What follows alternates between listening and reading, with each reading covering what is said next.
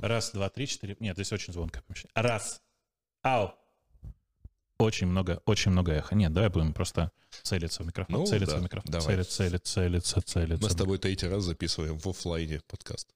И все три раза в Киеве. Помнишь? Да, ну как бы это же удобно. потом- Но сегодня, сегодня все-таки сильно хуже будет, потому что сегодня нет мяса. Подожди, самый первый раз у нас было вообще все очень странно и точно не было мяса. Это было на блоккемпе. Помнишь, там с ребятами из э, Беларуси и Латвии? А, да, это было в, в офисе, да? Нет, это было в одном из помещений, вот там, там того помещения, где проходил блоккемп. Э, кажется, Мы что- нашли какую-то думал, вот что- такое пустое помещение Да-да-да-да-да. с, да. со старым э, ямаховским э, моим, Ага. точнее, он тогда был новый, это он сейчас старый. А он до сих пор где-то валяется у меня, значит, ямаховский микшер, который я до сих пор не понял, как работает. А а потом, да, потом было там сеанс долгого уговора этой механической леди в скайпе, что надо брать оба звука. Жесть. Вот. Было увлекательно. Было увлекательно. Но в отличие от прошлых раз, ты теперь вот навсегда тут. Ну, то есть, ну, надолго. Я никогда так не, не говорю. В смысле, у меня никогда такого нет. Я, и когда в Москву приезжал, у меня не было ощущения, что это надолго. Э, У меня довольно простой подход к жизни. Я считаю, что ничего надолго не бывает. э, И ну, измеряю жизнь проектами. Э, Ну, ближайшие пару лет я планирую точно провести здесь, а там посмотрим, как пойдет. Да. а, так сказать, скандалы, интриги, расследования, рассказываем всему миру, как Бобок решил п- уехать из Москвы. Теперь у Радио Ти вообще нет российского присутствия. Слушай, ну, э, у меня все-таки в Москве много родственников, много друзей, я там довольно часто буду бывать, э, но фактически, конечно, э, никакой особенной, особенных интриг и скандалов здесь нет. У меня тут довольно много разного бизнеса, которым я занимаюсь, большой проект, который мне интересен, и почему бы нет? Ты рассказывать про проект будешь или не хочешь? Э, Да я не понимаю, что рассказывать особенно. В смысле, здесь есть компания, которой я помогаю. В какой-то момент я думаю, что мы это анонсируем в меру громко или не будем. Тоже посмотрим. Те в в чатике говорили, что тебя теперь представляют на точке в, в этой Э, в «Эхо Москве» как-то иначе. как интернет-эксперта. Нет, тут там это все пока очень такое вилами на воде писано. Дело в том, что я формально-то продолжаю работать в Яндексе, и у меня в Яндексе даже есть задачи некоторые, которые я делаю. Э, Но когда нужно прокомментировать что-то про Яндекс, а я при этом специально за всю предыдущую неделю специально не контактировал ни с кем в Яндексе для того, чтобы не знать ничего, я в такие моменты всегда прошу, ребят, представьте меня, пожалуйста, как интернет-эксперта, чтобы я мог от позиции интернет-эксперта, отталкиваясь, что-то про Яндекс говорить. Это очень удобный подход, и то, что люди среагировали на это, мне каждый раз смешно, потому что не первый раз это происходит. Но тебя же... Слушай, а как тебе удается, так сказать, абстрагироваться от позиции в Яндексе? Ну, народ-то А, помнит, так сказать. Ну, я же не абстрагируюсь от этого. Я просто честно говорю, что, ребят, я ничего не знаю про это. Я Ага. в этой текущей ситуации... У тебя ну, чистая комната такая. Ну, да? типа того, да. Я не заморачиваюсь на тему того, э, что конкретно э, там произошло между Яндексом и Сбером. Мне не интересно, я знаю детали некоторые, но они довольно старые и не имеют отношения к текущей ситуации. Поэтому я говорю, ребят, я сейчас как эксперт вам расскажу. Вот как бы очевидно, что между Яндексом и Тиньковым может быть вот такая синергия. Это чисто теоретическое экспертное мнение. Оно не имеет отношения к текущей сделке, а если име- имеет, то это просто совпало, потому что это очевидные знания. Ну, удобно. боюсь, что это сек твои отговорки не прокатят. А, Дело в том, что с точки зрения СЕКа я сейчас не попадаю в э, А ты категорию... не являешься спикером. ну, я, не являюсь, лицом. я не являюсь подчиненным э, Тиграну Худвердяну. Поэтому все очень просто. Ага. То есть, как бы конструкция сейчас компании такова, что я в ней довольно высоко, но при этом очень сбоку. Мы как бы мы, мы с э, Друг суда. да членом суда я был да в молодости. Эм, э, Мы с э, Андреем Сибрантом примерно в одинаковом в этом смысле положении, что мы находимся внутри компании довольно высоко, но сбоку. Это очень удобное положение. Евангелисты.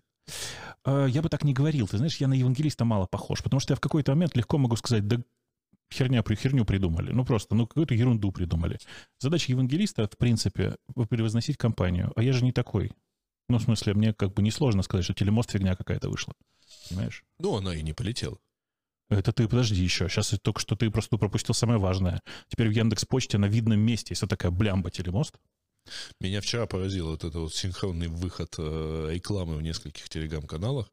Как раз про Яндекс 360, да? Как-то, Меня, как-то пор- меня называется. порадовало, что большая часть, большая часть этой рекламы не была размечена как реклама. Представляете новость? Это знаешь как? Эм, Текст по- поэтому написан в Яндексе. Ну, я не знаю, наверное, не, наверное, но, да, э, наверное. Там, где я видел, так сказать, у меня вчера вот на твоем месте сидел а, один из авторов телеграм-канала, вот в том числе которого такой текст вышел, но у него был написан текст по исламу, А, не, рекламу, ну, то ну, все красиво. Это, это, это молодец. Он, конечно, я вижу у тебя у себя в канале, во-первых, рекламу всегда размечаю как рекламу, но я при этом никогда не пощу чужие тексты. Даже если у меня Мгм. выходит рекламное сообщение в канале, оно всегда написано мной. С этим Мгм. связаны забавные проблемы. Например, один из, э, можно прямо говорить, одна, одна из моих читательниц какой-то момент пришла в чат и говорит, слушайте, ну вот, вот это то, что, вы, то, что ты рекламируешь, это какая-то полная фигня, просто полная фигня. И как бы и они всем отвратительны. И вот этим отвратительны, и вот этим, и вот этим. И текст они такой отвратительный написали, вообще просто ужас. Ну, Сразу видно, где твои тексты, где мои. Да, да. девушка, да? Да-да-да, я говорю, да, очень здорово, очень здорово, что вы особенно отметили качество текста, потому что текст, конечно, писал я, да. Я тоже, на самом деле, мне несколько раз приходили вот с рекламой, и я, честно сказал, ну, ребят, нет, давайте лучше я напишу. Во-первых, это дает лучший эффект, Да. а во-вторых, э, ну, по крайней мере, не противно, потому что все-таки хочется же написать. Ну и, конечно, надо, надо, конечно, ставить тег рекламы или как-то еще помечать, Ну, чтобы было понятно, так сказать. Да, у меня, конечно, конечно, просто реклама всегда отмечена. Всегда отмечена, и э, мне кажется, что это принципиальное соображение, даже в случае, если тебе кажется, что ты не рекламируешь, а просто новость какую-то доносишь. Мгм. Ты все равно обязан рассказать, что тебе за это дали денег. Э, Ну вот, короче, э, мне сейчас кажется, что в, с практической точки зрения э, у меня все в этом отношении честно. В Киев переезжать довольно забавно. Я пока еще не переехал. Ну, то есть ты не перевез семью. Я не перевез семью, но собираюсь вот в октябре буквально это сделать. Как тебе Киев? Э, Примерно как... э, Давай так скажу. Примерно как города Европы 3-4 года назад. В смысле, у меня есть такая формулировка, она киевлянам не очень нравится, но она честная. Ожидаемый уровень сервиса невелик. Ожидаемый. То есть ты ожидаешь не очень высокого уровня сервиса. И в большинстве случаев получаешь примерно его. Бывают ситуации, когда сервис прямо выше всяких похвал, я такого нигде не видел. Но Мгм. ожидаемый уровень сервиса невелик. И это вот то, как бы с чем ты сталкиваешься. Причем практически везде. Будь это там интернет-магазины или там рестораны, это примерно везде примерно одинаково.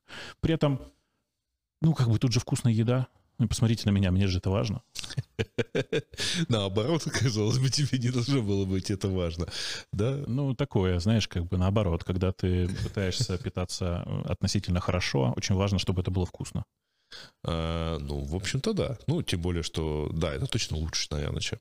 там, Слушай, чем ну- дальше на север, тем хуже и готовят обычно. Ну, это во-первых. Во-вторых, здесь просто э, лучшее местное мясо. Американское мясо дороже, а местное лучше. Поэтому, Мгм. Мгм. так что вполне себе ничего. Не все, правда. Я пробовал... конечно. Я конечно. пробовал экспериментировать э, с, э, с созреванием, э, вот эти пакеты для созревания. Ой, нет. Вот. Нет, мне, мне, в принципе, понравилось, но все-таки оно больше и лучше работает на, на каких-то эбаях. Не, ну, коне- конечно. В смысле, что из украинского стейкового мяса я нашел некоторое количество приличного филе миньона, но филе — это же для девочек. Хочется риба, и поэтому приходится перебиваться американским мясом. по бедности. Ну, у Ну. Мистерии хороший, по-моему, eBay. Более-менее... А, есть еще один. Ну, эти потом тогда, так сказать, чтобы это не было рекламы, мы не будем ничего Мне помечать. кажется, мне кажется, ты можешь Вот. записать сейчас, а потом вставить э, белую плашку. Они нам не заплатили, мы их не назвали. Как это было, я вчера вспоминал в разговоре с э, первым роликом о пресс-конференции Яндекса, о, о том, что компания выходит в Украину. Мгм. Так вот, за пять минут этого ролика о том, с прямым реп- репортажем фактически с нашей пресс-конференции умудрились ни разу не сказать слово Яндекс, Ну, это нормально, ты же включая видел. титры. Ты же видел, тут эм, эм, была пресс-конференция, пресс-конференция, говорю, в смысле, видеоролик Сбербанка, Мгм. Сбера, прошу прощения, Сбера. И это Э, феноменально. Это почти час или даже больше часа, я уж не очень помню, отснятого видеоматериала. Там видно, что часть снята на В стиле хромаке. «хочу, хочу быть Apple», да? В стиле «хочу быть Apple», а главное, очень молодежно. Супер молодежное видео. Великолепное молодежное видео, в С котором снялись Михаилом Боярским. Да, в таких, там снялись, такие звезды, как Михаил Боярский, Валерия, э, Кристина Асмусова. В общем, все, что любит молодежь. Все, что любит молодежь. Как кто-то, по-моему, БП очень точно написали, что чувствуется, что хотели вызвать какую-то молодежную эмоцию и попали ровно в нее. Есть такая молодежная эмоция, кри- кринж называется. Чистый кринж получился. Но они за все это время умудрились ни разу не сказать. Как бы, то есть они создали целую экосистему продуктов. Это так классно. И чувствуется... У меня, знаешь, главная мысль была, я посмотрел, как бы главная мысль была вот какая. Ребята строят интернет-компанию. И когда-нибудь, ну, там пройдет лет 10, может быть, 20, они даже смогут сделать или, может быть, купить на рынке какой-нибудь хороший банк. Потому что это то, чего в экосистеме, судя по, по видео, нет. А. То есть они вычистили Ну да, упоминание. ну да. Да. Слушай, ну это же правда про, э, как это, про них тут как... э, Какая-то была шутка на тему вот их любимого, так сказать, где карту открывали там и это. Ну, я не знаю, но просто как бы для меня вот эта, вся эта конференция, она выглядела как, знаешь, у, у, у технарей очень любят говорить, что Emacs вообще офигенная операционная система, надо туда еще редактор добавить, и будет огонь. Да, да, вот да. Сбер крутая экосистема, туда еще банк кому-нибудь сделать хороший, и будет прям вообще. Ты веришь, что можно залить, так сказать, деньгами э, нечто, ну, такой каркас экосистемы и получить э, саму экосистему со М. стартапами и... Ну, И к- вечером. где как, где как, где как. Вот я и- искренне верю в ребят из Devices, я прям постоянно это говорю, что ребята из Devices, возгла- возгла- возглавляющие Кости, во главе с Костей и там с кучей других людей, там голосом, которым занимается Денис Филиппов, и вот все вот эти ребята у Рафаловского, они могут сделать То крутой знакомые все фамилии. Ну, кроме Рафаловского, это все наши, наши с тобой коллеги. Э, И это классные ребята. Многие из них вместе с нами выросли, и, ну, в смысле, как, как профессионалы. И было бы странно, если бы у них не получилось сделать хороший продукт. Но это про продукт. Смож, смогут, сможно, можно ли из этого сделать экосистему? Эм, Ну, на мой взгляд, нет, потому что у каждой компании своя специализация. Вот у Яндекса есть специализация в технологиях. Яндекс научился технологии превращать в Мгм. продукты, которые превращаются в бизнес. У Фейсбука есть другая специализация. Они умеют делать социальные сервисы, объединять их в экосистему, строить и получать из этого крутое. А у Сбера, ну, видишь, в этих новых технологиях там же негде деньги у государства брать. М, И ну, получается, что- использовать 12 тысяч отделений или сколько у них там, да? Э, ну да, и России. получается, что просто сходу, если для меня, например, не очевидно, где там можно заработать, э, ну, как бы на том, что они уже умеют. Ну, на мой взгляд, Сбер просто это гениальная совершенно конструкция, это э, огромные деньги э, российских налогоплательщиков государственных, государственных служащих пенсионеров, которые проходят через этот банк, э, на каждом движении немножечко оседает. Это же феноменальный банк, который берет проценты за переводы внутри банка, например. Ну, это просто гениально, я считаю. А главное, Ну да. альтернативы же нет, потому что все пенсионеры обязаны получать деньги на, э, на Сбербанк. Именно так. Да. Э, И таких примеров там довольно много. Это много, как бы, ну, это, это круто, это как бы лоббизм какой-то, да, и всякое такое, но это вообще про государственная структура. Не просто про государственную, государственная структура во многом. Мгм. И как использовать вот свою государственность для того, чтобы сделать, эм, не знаю, умные голосовые помощники как устройство, которое внедрить в каждую квартиру, непонятно. Но не, как главную свою ключевую компетенцию использовать, непонятно Мгм. в этом, в этом случае. Эм, Ну, типа, единственный способ, который я знаю, это не просто лоббизм, а такой, знаешь, э, Э, Директивное что-то. ну да, вроде, да, это. типа, Ну, типа найти Как, ра- спо- как раньше радиоточки стояли в, в каждой квартире. Да, да, к сожалению, в России они до сих пор есть, и некоторые компании умудрились к этому присосаться и получать от этого деньги. Я, например, до сих пор в своей московской квартире плачу 60 рублей в месяц за радио, за радио и телевизионную точку, которой не пользуюсь, потому что, чтобы ее отключить, нужно пойти, написать бумажное заявление Ага. от руки вместе. Это вот то, что раньше называлось коллективная антенна. Да. Да. Да, теперь это называется в Москве, ну, у меня конкретно называется антенна Акадо. Мгм. компании такой частной, да. Феерическая история. Естественно, я за 69 рублей никуда не пойду. Пускай капают дальше, да? Наг- Нагнешься за копейку, порвешь на рубль. Нет, я иногда смотрю на это и думаю, так, 69 копеек. 69 рублей, в смысле. Это примерно 1000 рублей в год. А теперь понимаешь, да? У А нас, теперь у вас в доме 100 квартир, да? ну да, у меня типа 120, 120 квартир в доме, в соседних домах все то же самое. И так, если, в принципе, с каждой по копеечке, ты помнишь мудрая мысль Раскольникова о том, что 5, 5, 5 старушек уже рубь. Ну, как-то Вот да. здесь оно, оно и получается. В общем, конечно, неприятно, да. Слушай, а здесь ты снял квартиру? Да, здесь снял квартиру. Очень сложно было в Киеве найти пустую квартиру, потому что в Киеве А, такая... в смысле, без меблеров. без мебели, да, Ага. потому что в Киеве такая интересная традиция. Э, Если у тебя есть квартира, ты заставляешь ее пафосно выглядящей, но очень фиговой мебелью и увеличиваешь стоимость квартиры в два раза. Ты не застал, точнее, ты не попал сюда, когда здесь было э, какой-то футбольный матч, финал Лиги Чемпионов, кажется, здесь Ага, проходил. ага. А, и на эти несколько дней на Airbnb, на букинге, значит, все возможные квартиры, ну, потому что сюда сваливалось примерно 80 тысяч человек. Должны были свалиться. Так сказать, э, болельщики, соответственно, по-моему, Ареала и кто и Манчестер Юнайтед. По-моему, они, я, я не помню точно. Я чувствую, ты большой специалист в спорте, да? Вот. Я просто не помню конкретно этот матч. Но, тем не менее, да. Вот, по-моему, они, потому что я помню про, рассказы про испанцев и про англичан, и англичан тоже видел. А, там через пару дней, будучи в Киеве. Так вот, э, здесь реально было там типа 6 тысяч евро за ночь съем квартиры.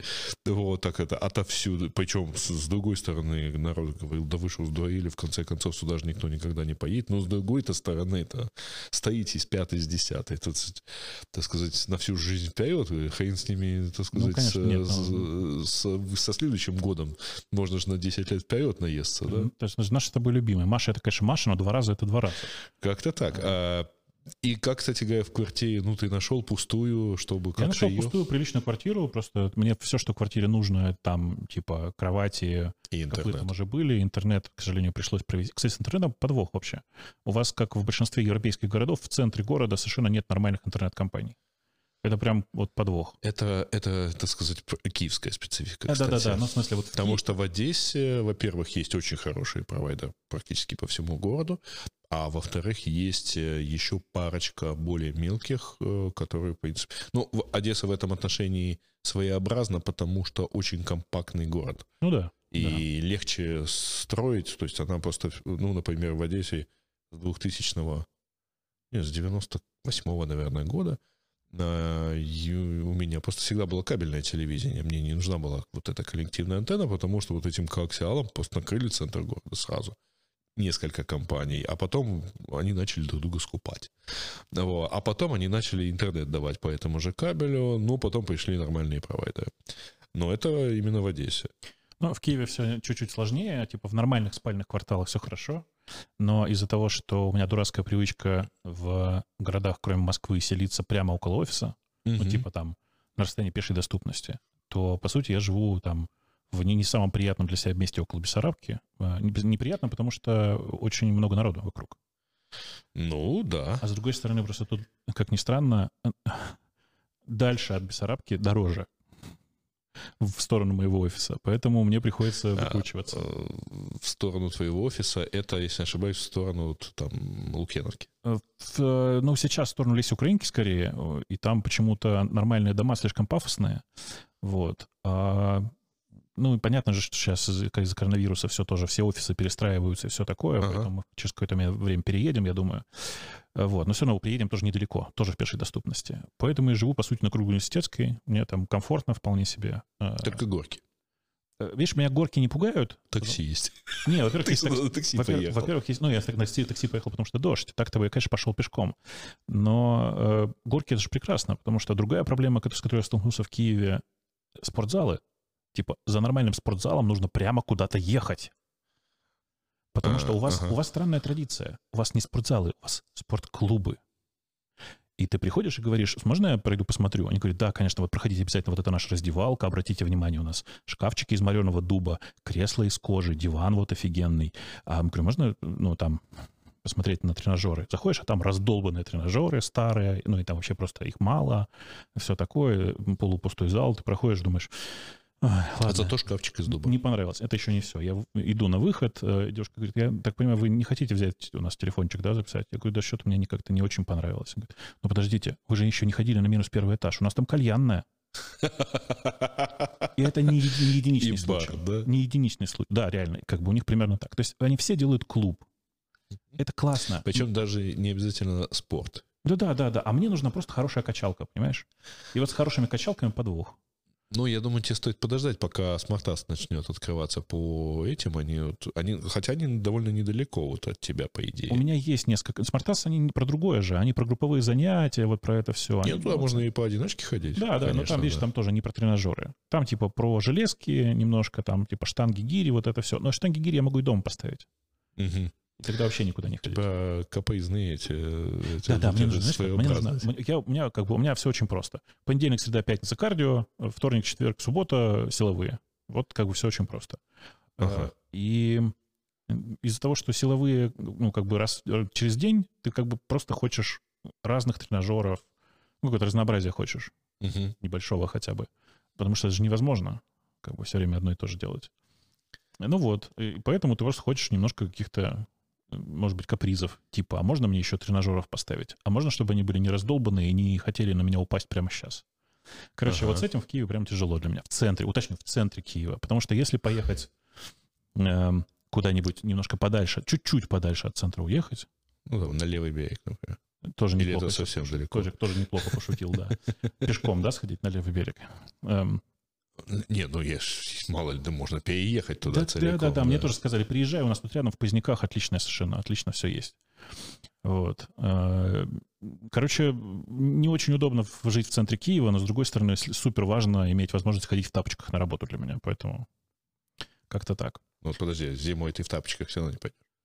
Я всю жизнь зимой в тапочках, ну, в смысле, в тапочках, в кроссовках, в смысле. А. Ну, мало ли, у нас же был с тобой коллега, который ходил в лаптях.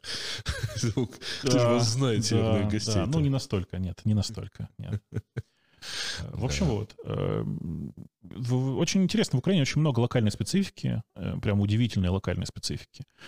Эм, Я же, ну, как бы, всегда отдаюсь э, какому-то новому делу, ну, как бы сильно, полностью. Поэтому здесь, когда проникаешься местной локальной спецификой, понимаешь, что украинская IT очень специфическая. Вот я хотел тебя спросить, как тебе, так сказать, э, сцена, да, вот э, местная, с, э, тем более, что ты же уже и выступал. э, Ну, сцена, сцена нормальная. Э, Меня здесь пугает скорее то, что большая часть айтишников испорчены аутсорсерами. Ну, то есть, видишь, типа, для меня, для меня все очень просто делится, да. Есть люди, которые делают э, что-то, что изменяет мир, а есть люди, которые просто нажимают на кнопки. Вот мне интересно первое, а тут по большей части вырастили вторых. А, ну, в действительности, давай это переведем на более привычный мне язык. Есть аутсорсеры, аутстаферы, а есть продуктовые компании. Да, да, проблема только в том, что в продуктовых компаниях, ком- продуктовых компаний здесь меньше, и в них, что самое страшное, меньше платят. И человек, который увлечен Мгм. э, во многом еще и карьерой, и зарабатыванием, он э, хочет на самом деле в аутсорс. И он не понимает, что, уходя в этот аутсорс, э, как бы в аутсорсе ты быстро набираешь высокую зарплату, но выше ее ты уже никогда не поднимешься. В продуктовых компаниях наоборот. Твоя зарплата растет медленно, но потолка у нее нет вообще просто физически. Мгм. Э, Что в результате получается? Люди идут массово в аутсорс, э, набирают аутсорсовые привычки, и бог, бог с ним. Ладно бы, если бы это был аутсорс. А то здесь очень много бодишопов. Ну, в смысле, когда людей просто... Аутстаф. Ну да, это прямо был такой непри... худший вариант аутстафа. И это очень сильно портит людей. Портит в том смысле, что они, вроде бы им кажется, что они набирают навыки, становятся программистами, но на самом деле они теряют там типа навык коллективной работы, они не умеют обсуждать собственный продукт, они живут в парадигме «что сказали, то и делаем». Они живут в парадигме «нам не сказали, мы не сделали». Понимаешь, вот это все. Помнишь, мы э, занимались проектом, э, люблю приводить этот, э, как бы особенность э, аутстафа, ну, аутсорса и продукта. А, Помнишь, мы делали в качестве эксперимента клавиатуру для айфона? Ну да, да, да, Вот. да. И тогда был очень интересный эффект, потому что там было, естественно, подробное задание. Когда мне прислали первый релиз, по-моему, а, меня очень порадовала одна из кнопочек.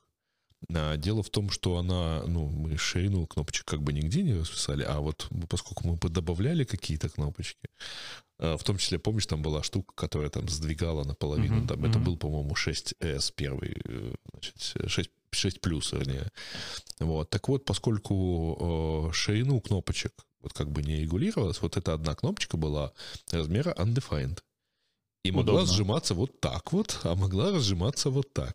Ну, вот что осталось, так сказать, в верстке от э, всей клавиатуры, то на нее и приходилось. Да, что как бы подсказывает, что да, ну, нам, сказать, ну, там же нет undefined же размер, ну, вот он туда и проехался, э, пролез, так сказать, в итоговый продукт. Но это для меня всегда так, как бы разница между э, аутсорсером, который все сделает по ТЗ, и продуктов, продуктовым таким разработчиком, который... э, Вот это тот, который мы э, несколько раз в радио Ти спорили на тему, э, значит, что надо уговорить, или, ну, помнишь, там старый, Да, да, да. старый рассказ, там, что надо, убедить разработчика сделать именно так. Вот. И последняя наша дискуссия, тебя не было. Нет, Вот. меня, После- меня- меня не было, и я рад, что меня не было. Ты бы еще подлил бензинчику в это все. Вот, а вот пошли, последняя наша дискуссия, она как раз вот как-то так, такая и получилась, что э, я все время пытался донести, что, ребят, вы просто с позиции CTO пытаетесь рассказать, но проблема в том, что вы портите поколение джуниоров и медлов, которые считают, что их тоже надо, должны уговаривать. О, это, кстати, отдельная история. В Украине нет джуниоров. Э, А, как- знаешь, и почему? они не нужны. Да-да, ты как раз как бы в бодишоп, когда нанимаешь, ты же не только человеку грейд ставишь, ты еще его и продаешь по этому грейду. Ага, И тебе жизненно необходимо этого джуниора назвать middle, хотя бы. конечно, чтобы продавать его за нормальные деньги. Понимаешь?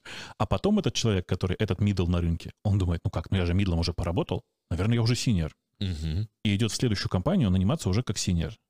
Э, Короче, в, в- украинской, в украинской специ- специфике люди, э, грубо говоря, на плюс грейд. Тут там еще есть одна проблема. В этом, кстати, нет никакой проблемы, в- да. Нет, в этом же, с, этим же связано, там есть, э, есть другое следствие. То есть, с одной стороны, получается, что ты как бы называешься чуть-чуть круче, чем ты на самом деле есть, а с другой стороны, что э, э, за джуниоров считают вообще никейщиков, как бы, и вот эта вот первая ступенька, она на самом деле вот практически плохо преодолима для основной массы. Меня всегда интересовало, вот я в Одессе э, регулярно делал всякие такие комьюнити-объединительные как бы заходы, и меня заинтересовал в какой-то момент один э, момент. В Одессе несколько институтов, вузов, готовящих, по идее, там, кафедра прикладной математики, ну, что-то такое, да? Мгм. Прикладная математика, компьютер-сайенс, ну, во всех его, так сказать, э, ипостасях. И получается, что есть академия, есть политех, есть э, национальный университет, есть академия связи, тоже довольно хорошая, по идее. И вот где-то всего там учатся, ну, там несколько тысяч студентов одновременно. По идее, на компьютер-сайенс все. Куда они деваются, если всех, всех, всех, всех разработчиков на тот момент мы в Одессе смогли насчитать тысяч десять? Большой вопрос. Но, э, видишь, разработчики... я знаю, куда на самом деле. Вот из Куда? Академии связи мы почти весь выпуск в какой-то момент забрали в колл-центр Яндекс. Колл-центр, да? Они Понятно. после этого вышли оттуда, в том числе и хорошими, так сказать. То есть они в Яндексе выросли до продукт-менеджеров или даже до разработчиков. Кто-то там потом, я, насколько видел, перешли. Но вот, ну почему, ну вот они не пошли в джуниоры. Потому что это же унизительно. Ну что ты, я вот закончил институт. Нет, потому что вакансий нет. Да есть вакансии. Есть вакансии. Просто они в продуктовых компаниях. А в продуктовых компаниях смотри выше. Чуть ниже, чем рынок платит. То есть продуктовые компании стараются людей оценивать по реальному их показать, по реальным показателям. Мгм. И когда ты приходишь, говоришь, я синер, а с точки зрения продуктовой компании ты скорее middle, ну, как бы вот и получается, что что получается. То есть, э, на самом деле, это большая проблема Украины. Интересно, что в Беларуси этой проблемы нет. Как-то они там для себя это порешали. Вот э, то ли ЕПАМ оказался настолько чистым игроком, который старался это все не портить с самого начала, то ли Wargaming, который как бы там так э, массово выращивал разработчиков, то ли что. Но в Беларуси я этой проблемы не вижу. А вот в Украине она прям есть. Э, И это прям проблема, как мне кажется, она такая country-wise, знаешь, она типа для всей страны. Ну, понятно, потому что вся страна смотрит, например, на Киев. Э, да. где ты это видишь. Вот. И тоже, в общем, как-то ориентируются в данном случае. Касаясь Беларуси, э, ты вот, поскольку здесь так крутишься уже последние несколько месяцев, ты видишь э, э, перспективы для белорусов, переезжающих сюда? Но мне кажется, что белорусам... Пандадок переехал, ну, перевозит вам, перевезло 60 человек, что-то вроде того. Я вижу много белорусских компаний, которые переезжают в Беларусь и в Россию. И туда, и, ту- и туда, и сюда. И, ну, давай так. Э, Мне Ну, в кажется, что... и в Россию, ты имеешь в виду? Беларусь и да, конечно. Они Да-да. выезжают из э, Минска в основном и приезжают там кто куда. Э, И мне кажется, что я надеюсь, на самом деле, что это временное явление. В смысле, что как только там закончится вся эта катавасия и эм, ну, типа, новый э, лозунг «Уходи, уходи», закончится старым «Я устал, я ухожу», и все как-то потихонечку придет в норму. Потому что вообще в Беларуси э, успели принять прогрессивные законы про крипто, как ты знаешь, наверное. Мгм. Выстроили действительно неплохую экосистему, вот повторюсь, благодаря ЕПАМу и Wargaming в первую очередь. Выстроили неплохую экосистему э, и разработчиков, и выращивания их, и вузы подкармливали. И неплохо бы, чтобы все это продолжило работать. А для этого нужно, чтобы люди вернулись, как только закончится вся вот эта ерунда. Потому что они же уезжают не для того, что не потому, что там невозможно бизнес вести, или не потому, что там людей не стало, а просто потому, что опасаются за своих людей. Ну, в общем, Понятно, почему они опасаются, потому что там у PandaDoc, например, четверо уже сидят. Вот. Слушай, я, я в смотр... офис Яндекса приходили люди в черном и, и а, так ну, далее. Ну, ну, и, есть, ча- там... и часть индексоидов тоже разными путями выехали из страны, я это тоже, тоже в общем, хорошо знаю. Uh, у меня к этому очень забавное отношение. Я до недавнего времени летал в uh, Киев через Минск. Uh-huh. Uh, вот в тот момент, когда началась вся эта катавасия, там выборы прошли, все дела, я понял, что я в ближайшее время через Минск летать не буду. Э, я лечу через Стамбул, это отвратительно, это прямо мерзко. Ну, во-первых, дольше, во-вторых... Слушай, это мерзко, знаешь, по какой причине? Потому что ты вылетаешь из Москвы, ты летишь турецкими, турецкими авиалиниями из Москвы в Стамбул, угу. и пролетая треть пути до Стамбула, ты видишь Киев из окна. Хочется выйти. Хочется попросить, скажите, какой, в какой ряд скидывают здесь, чтобы с парашютом можно было спокойно там еще Ну, слушай, мне, мне к этому отношусь довольно привычно, потому что я, у меня здесь под глиссадой э, Борисполя э, родители живут, ну, там, загородный дом, и мне всегда хотелось, э, особенно было обидно, когда я прилетал, и в процессе между вот пересадки а, бывало такое, что там, например, родители поезжали в аэропорт повидаться, так хотя бы там час посидеть со мной в этом. И обидно, потому что, ну, какого черта? Я бы тут выпрыгнул, а потом бы запрыгнул бы обратно, потому что взлетаем мы в, тоже над, над домом примерно.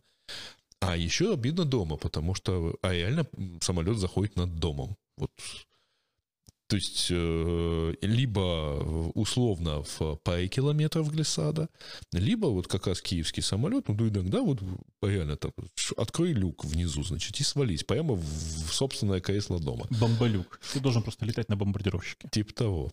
Да, да. Я, с удовольствием, бомба, я да. с удовольствием полетал на, этом, слушай, на флайт-симуляторе. Слушай, да, я, кстати, тоже полетал. Мне кажется, тут еще лучше. Ты должен летать на бомбардировщике и брать с собой предпоследний Galaxy Note. И тогда будет прямо бомба предпоследний или седьмой? Седьмой, Тот самый, это предпоследний, да? а, ну да, предпредпоследний, который прямо, да, да, бомбический был телефон. Ты а, опять с андроидом? Нет, это один Android, один iPhone, все как обычно. Не, ну то есть решил опять помучиться. Нет, это, я, я... Это OnePlus? Ну, какой OnePlus? А, это, это, Xiaomi. Это Xiaomi, живу я в основном с э, iPhone, но э, Android тоже смотреть надо постоянно. Надо постоянно знать, что происходит. Постоянно э. Я уже приводил во всей этой долгой, так сказать, долгом цикле записей. А, значит, э, знаешь, как виноделы говорят, лоза должна страдать. Ну, то есть не, она не может вырасти в хорошем мягком климате. Должно быть жарко, должно быть сухо, должно быть много солнца. Вот. А без этого как бы не будет вкусного вина. Так и у тебя, так сказать. Надо все время немного страдать. Слушай, ну, э, я не особенно страдаю, потому что, на самом деле, страдание, оно заключается в том, что я мечусь между двумя платформами. В смысле, я живу и там, и там. Вот это страдание потому что у тебя постоянный дискомфорт от того, что где сделано плохо. Есть вещи, которые в Android сделаны лучше, и ты из-за этого страдаешь в iOS. И наоборот, ну, к сожалению, наоборот, чаще, конечно. Да, меня да. страшно бесило. Вот я там последнее, что чем пользовался на андроиде, это был Huawei P30. Uh-huh. P30 Pro, и там меня, конечно, страшно бесил тот факт, что э, даже родное, даже ютубовское приложение, а оно умудряется залазить куда-то вот за края экрана, хотя, казалось бы, это как бы сам Google и написал. Слушай, под свою Google, же систему. Google сам написал, но Huawei там столько всего внутри допиливает, что э, говорить, что это проблема Google, это неправда, конечно. Ну, слушай, на Xiaomi тоже сам был. Э, да, конечно, они оба, оба и те, и другие довольно сильно меняют интерфейс. Google же очень хитрая в этом смысле компания. Она говорит, вот наша зона ответственности находится здесь, на наших телефонах пользуйтесь чистым андроидом, все будет зашибись. Только мы в него батарейку не поставим. Как это не поставим? Поставим. Просто там неизвестно что, но там оно так батарейку ест.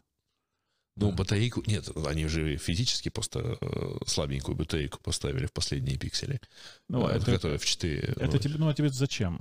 Ты, ты же все равно, это же, я же шутка про Android, она никуда у меня не делась. Э, пользователи Android, когда снимают трубку, всегда должны говорить на проводе.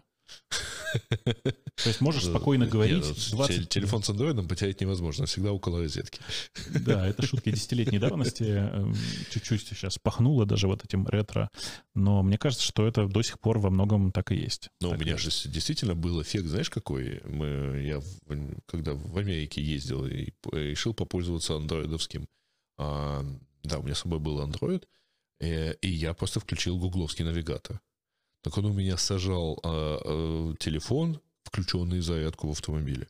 Ну, так бывает. Зарядка плохая еще была, я предполагаю. Э, да, в общем, обычная зарядка. А iPhone при этом не разряжался. Э, ну, так бывает, так бывает. Что тут поделаешь? Слушай, а ты не скучай? Вот, блин, вот я что больше всего скучаю в этом году. Так хочется в Калифорнию, ужас просто. А, ладно, в Штаты просто хочется. Э, я тут недавно прочитал, что, в общем, любимая Сан- Санта-Моника, она, в общем, сильно испортилась со всеми этими бомжами и прочими протестами. А, причем последние несколько лет уже. Так, так в этом году Каачелла не в Санта-Монике. А я ты не фанат мне, музыки, я Мне понял, да. больше как раз Санта-Моника нравилась во всем этом деле. Вот. э, Я там с, с большим удовольствием останавливался э, вот прямо там вот. Я тем более, когда там был в Парид последний раз, э, я, жил на финише марафона, который должен был пробежать. Я очень порадовался, потому что именно там остановился. Потому что потом, конечно, вот мне было очень приятно дохромать, так сказать, до, до номера. Вот. Ну, правда, все равно потом только посмотрел на все это, поехал в, в аптеку. Э, Да. Э, Ну, просто в Калифорнии нужно ездить просто отдыхать. Вот это Санта-Моника твоя, что там делать? Я города там не люблю. В смысле, не так, крупные города я там не люблю. Я люблю взять машину, поехать по PCH куда-нибудь в эм, маленький городишко, знаешь, такой in the middle of nowhere, там... Санта-Барбара. Нет, Санта-Барбара большой город. Санта-Барбара огромный город, там 60 тысяч жителей, ты что? Нет, там, знаешь, там есть гениальный совершенно городок, он называется Каюкас. Э, Это город, который несколько лет подряд получил э, звание лучшего, блин, как это перевести на русский? Лучшего поселка США. Угу. Это серферский городок. ПГТ. такой. Э, Это лучший, серф, это лучший серферский город в мире вообще. Э, Там просто идеально. Это город, состоящий из, там, не знаю, 30-40, наверное, домов, э, из которых там 4 или 5 это кафешки, и там есть красивейший пирс, все дела, туда приезжаешь, там тишина, если ты приезжаешь не в сезон, там тишина, никого, две идеальных гостиницы, где можно останавливаться, и там можно жить, в принципе. Ты сидишь и думаешь, ну вот, вот так хорошо. Мне на удивление понравилось э, в свое время, года три назад, мы оказался в Черногории. Мгм. И у нас был домик такой, э, вот на берегу вот этого Каторского шляха, который идет по, по всему побережью Каторского залива. А, из домика, то есть выход прямо на эту дорогу шириной в одну машину, ну, в один автобус на самом деле. То есть там вот именно в этом куске надо было заранее остановиться, чтобы пропустить встречные машины. А, а дальше сразу за дорогой вот буквально 2 метра, э, и- 2 метра и вода. Во-первых, это был последний раз, когда я вообще был где-то там напоминающим водный курорт, потому что я ж, в общем, я же десит, поэтому на пляж не хожу. Что Последний раз, когда я сходил на пляж в Одессе, в Мариуполе было землетрясение, и я чувствую свою ответственность, так сказать, в этом вопросе. Я думал, я думал, все проще, и, как обычно, кто в цирке работал, тот в цирке потом не смеется. Э, Ну, в общем, я там самый не загоревший, наверное, из э, всех, всех, кого знаю, потому что что мне там делать-то? А, но при этом, э, да, там вот было как-то такое особенное ощущение, значит, что ты сидишь вот где-то вот, а, вот тут вот у тебя вода, вот тут у тебя какой-то DSL, который дает какой-то интернет, и бог с ним, значит, а, и так хорошо, так это комфортно. Вообще мне нравится, я слышал такую философию черногорцев, Черногорцы считают, что человек рождается на этот э, свет уставшим, и его задача хорошенько отдохнуть. А, это красиво, да, красиво. Знаешь, у меня в этом смысле проблема с Калифорнией, потому что эм, я там не могу работать нормально. Я туда приезжаю, и, э, ну, вот как, как, как в той истории, которую я часто рассказываю, когда я вышел в том же самом Каюкасе, кстати, на пляж, там меня хорошо, что гостиница недалеко и добивал тамошний Wi-Fi, да, в принципе, можно было вообще просто... Я вышел с заряженным ноутбуком, да, и думаю, поработаю. А красиво, солнце там недавно встало, все дела, море, сел, открыл ноутбук. Я, короче, ни строчки не написал, я просто тупо пялился вокруг. Я, я так просидел, ну, я обычно рассказываю, что я так просидел так, что, знаешь, огромный огненный шар поднялся из воды и такой вжух, над головой меня где-то там далеко позади упал куда-то. Я посмотрел на часы, понял, что там все, вечер, пора идти спать. А, э, К сожалению, я там не могу работать, я там просто пялюсь вокруг и все. И я думал, что я там э, привыкну к этому и перестану так на все реагировать. Но нет, нифига. Кроме всего прочего, видишь, Калифорния, это сейчас будет гимн Калифорнии, да? Это же место, где ты э, на расстоянии нескольких сотен километров можешь найти э, океан, э, пустыню, горы, леса, э, там саванну, я не знаю, все что, все, что ты можешь придумать, все там есть, короче. Идеальное Мгм. место, идеальное место. Да, ну, практически сколько европейских стран оно по, э, по этому, по По- GDP покрывает и Это- по территории, Ты знаешь, это, и по кстати, населению. это, кстати, было для меня большим шоком, но э, Калифорния второй по размеру в мире производитель миндаля. Э, Они огромное количество мяса и молока производят. То есть как бы нет такого, что это чисто айтишная э, э, страна. Нет, они нормальная, совершенно агрикультурная страна. Местами там еще и нефть добывают, И вино делают. и вино делают тоже. Не, ну, такое, да. на- на Что любителя. такое? Ну, видишь, я просто люблю дешевые калифорнийские вина, поэтому мне все сильно проще. Подожди, подожди, а зачем ты любишь дешевые? Там и, там Под- и дорогие, и недорогие. Там дорогие, недорогие, но все, что по американским меркам дороже 20 долларов, я просто не отличаю Ага. от того, что дешевле 20 долларов. То есть я как бы очень примитивно в этом смысле. Зачем строю. платить больше? Да? Да, да. И видишь, у меня же как бы, ну, моя любовь это примитива, в смысле везде, как, ну, то, что называется фанделем в, в- да, в Калифорнии. И все, как бы ты приезжаешь, а там, ну, Напа, Зинфандель, 5 долларов за литр, и все, как бы, в принципе, можно пить. Ну, примерно так же. Да. Правда, оно э, иногда оно сладковатое, и не, не А- всегда. Но к мясу хорошо. да. Не-не-не, оно всегда сладковатое, это особенность калифорнийского зинфанделя, он всегда слишком сладкий. Э, Да, поэтому, если ты не хочешь зинфандель, есть сыра. Много чего есть в действительности. Да, А. мне, мне кажется, тебе придется ставить лейбл 18, 16 плюс на твои выпуски, потому что слишком много вина в них. М. Это лучше, чем когда много воды. Нет. Э, Хотя э, интересная такая штука, мы же не пьем в прямом эфире. В отличие от того прямого эфира, когда, так сказать, все удивлялись, почему мы э, поставили, так сказать, лейбл, почему надо логиниться в YouTube, чтобы посмотреть наш прямой, ну, наш стрим, э, по которому до сих пор люди приходят и говорят, а, так вот, как они выглядят. А, да, вот как было. Я же не знаю, я, я же не слежу, я же не, не особенно хожу в внешний интернет, ты же понимаешь. Я несколько раз тебя цитировал за время вот этих записей, потому что... Про нижний интернет? Ну, Про ТикТок. Ну, в смысле, я ТикТок называл порталом в нижние интернеты. А, в этом смысле. Да. Э, Да, это довольно специфическая такая штука. А, Я еще тут недавно придумал гениальную шутку, и всем ее рассказываю, ну, недавно, полгода назад, э, про то, что это удивительно, я ведь э, в жизни так много болел, почему на меня не подписываются на ТикТоке? Э, Это для тех, кто... Шутка понятная в основном для а, обоих твоих э, зрителей, которые смотрят на ТикТок. Но, тем не менее, шутка хорошая, да. Я думаю, их трое. Я думаю, что их трое, но э, тот, который помладше, тебя до конца не досматривает, поэтому эту шутку он просто не увидит. Слушай, а я, кстати, вчера э, пошел вот э, там по поводу цифр и подкастов и всего прочего, я вчера пошел э, смотреть на всякую статистику, потому что э, ты же видел, вышел такой этот э, э, рейтинг подкастов, который нам приходило письмо на наш ролевой адрес. Я то, что пришлите, верифицируйте статистику. Там есть из э, таких более-менее знакомых, там есть автокаст. Вот. А, и я так еще, вот, ну, сейчас, когда они его выпустили, я так пошел, посмотрел. Это то, что мы, кстати, обсуждали в чате ведущих. Ага. По поводу количества скачиваний и так далее. Ну, кажется, мы устойчивы. Если тамошним цифрам верят, то нашим тоже, в общем, нет оснований не верить, а значит, мы где-то там с хорошим запасом на первом месте. Слушай, ну э, тут, видишь, такой момент есть, что э, нашу аудиторию очень сложно посчитать. Я просто знаю огромные хабы людей, огромное общежитие, которые слушают э, наши подкасты В с, локальном, конечно. с локальным, просто, да, с локального кэша. Э, а есть еще люди, которые делают странное и смотрят их, с- слушают их с Телеграмма.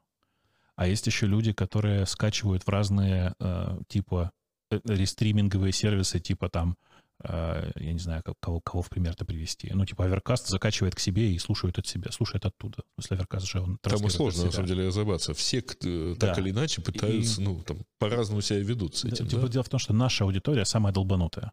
Я вот что хотел сказать. Наша аудитория в этом смысле самая классная. Они... Слушай, у нас больше половины людей их приходят просто на сайт послушать.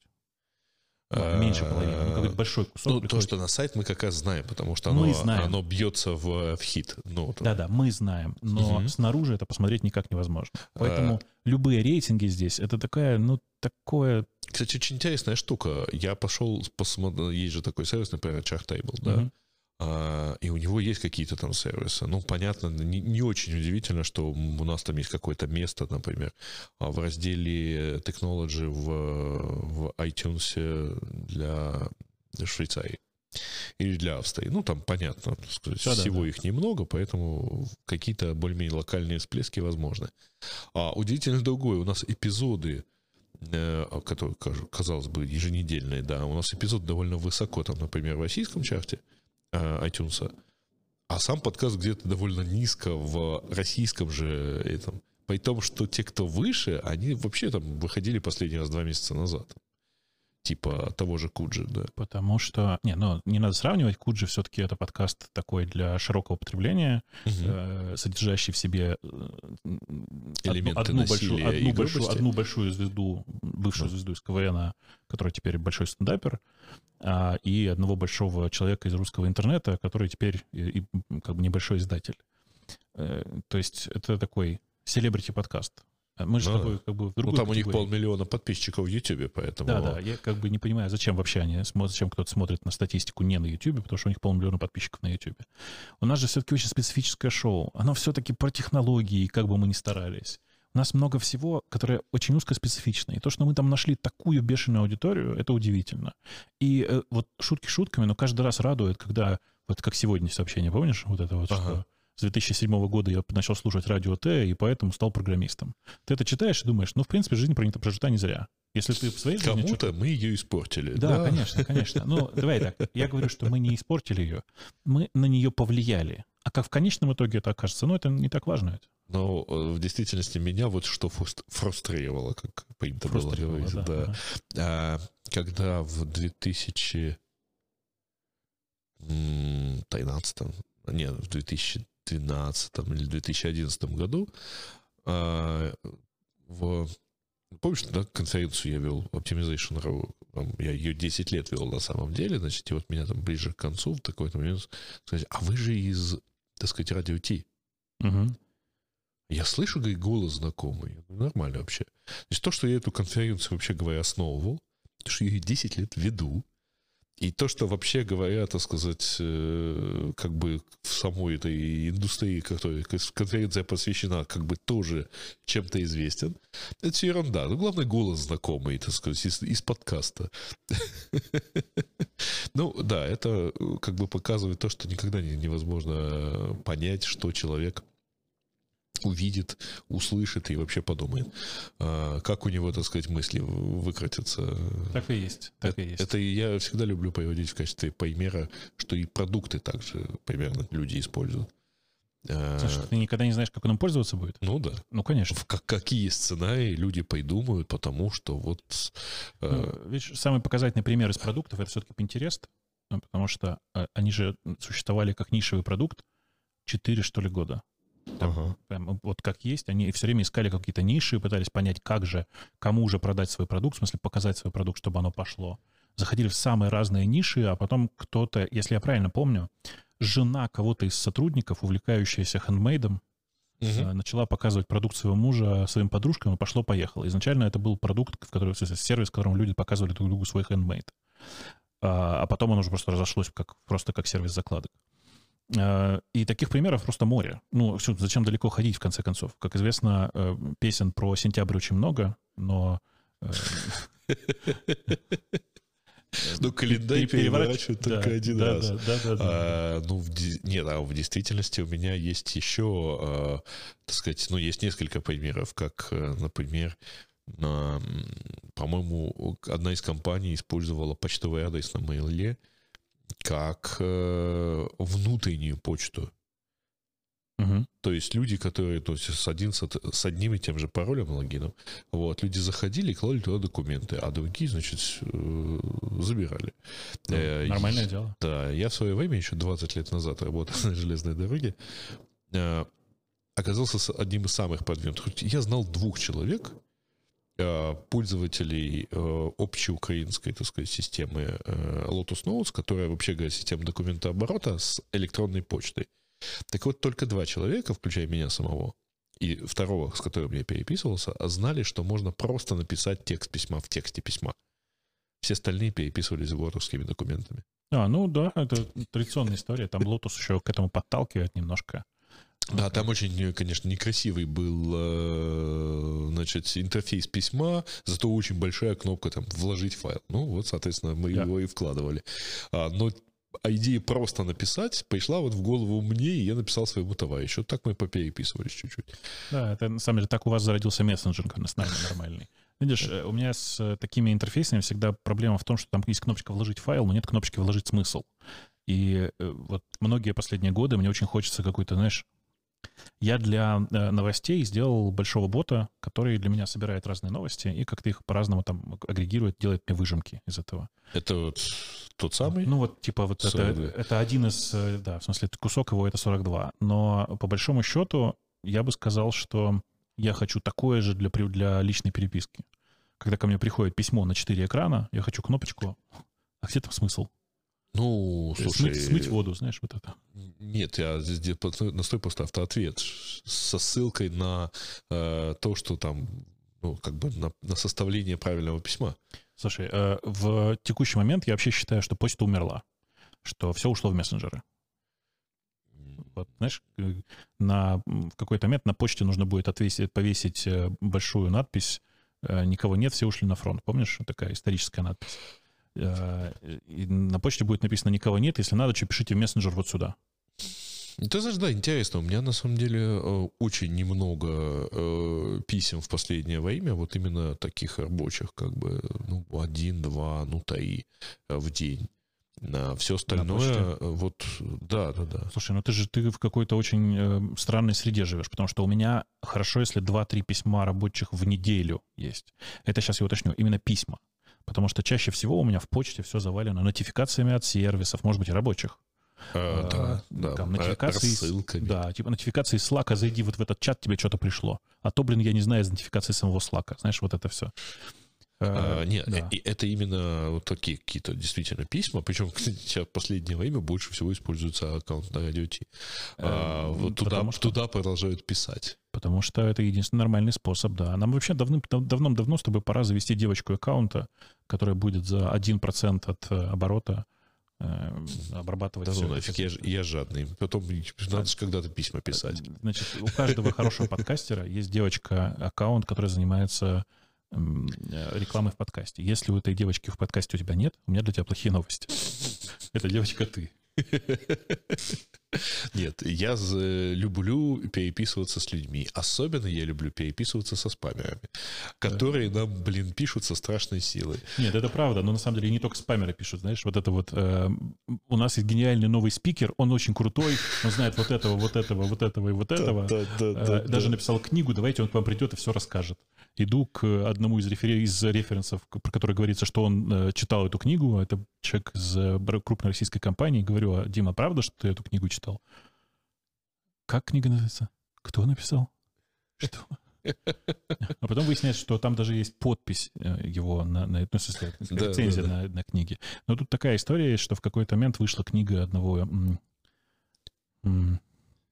одного человека, имеющего отношение к крупной банковской компании, э, на котором тоже был э, отзыв Аркадия Воложа.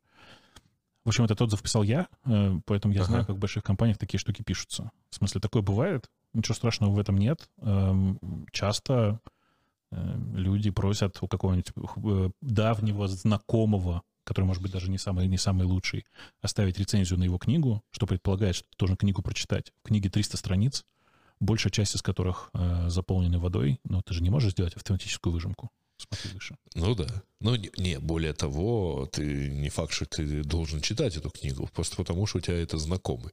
Есть масса, масса книг моих знакомых, которые я да, даже не открывал. Некоторые из этих знакомых настолько настойчивые, что действительно иногда проще дать э, рецензию на книгу, чем сказать, почему нет. Причем желательно такую, которая просто, ну, Я, я как-то писал, я не прочитал книгу, но я постарался написать так, чтобы не было обидно ни э, автору, я не писал, что там, так сказать, очень получился хорошо образ инопланетянина. Поэтому я писал просто, что да, вот хороший специалист написал, наверное, хорошую книжку. Ну, без слова, наверное. Эм, я пытаюсь найти эм, есть такая новая звезда российского подкастинга, в смысле без э, сарказма совершенно, Кристина Вазовский. Она очень классная, в смысле, она прям большой специалист. Действительно, у нее получается всегда очень хорошие подкасты. Если вдруг ты по какой-то причине их не слышал, э, обязательно что-нибудь послушай.